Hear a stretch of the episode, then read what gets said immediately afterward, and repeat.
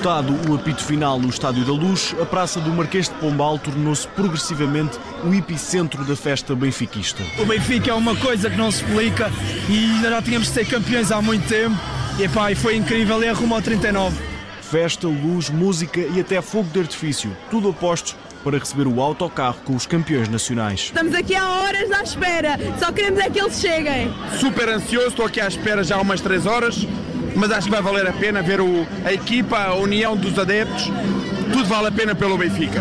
Entre os destaques da época, há alguns nomes que reúnem consensualidade entre os adeptos. O Osnes, acho que foi o melhor. Gonçalo Ramos. António Silva. João Neves. João Neves. João Neves. João Neves. Uh, Otamendi, um grande profissional, já chegou no rival e, e está aqui a dar tudo. A chegada do autocarro com os jogadores foi um ponto alto da festa no centro de Lisboa.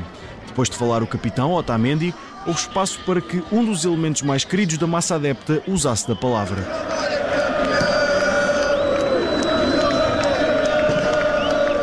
Agradecer-vos, pelo apoio, o apoio o ano todo.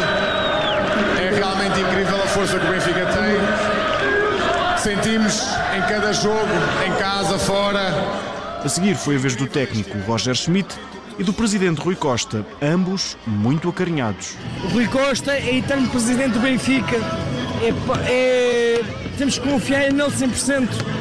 Estamos com ele. Eu estou com ele, pelo, pelo menos estou com ele a 100%. E foi precisamente o líder máximo do Clube da Luz a conduzir os adeptos nos festejos do 38º campeonato da história do Benfica. Benfica!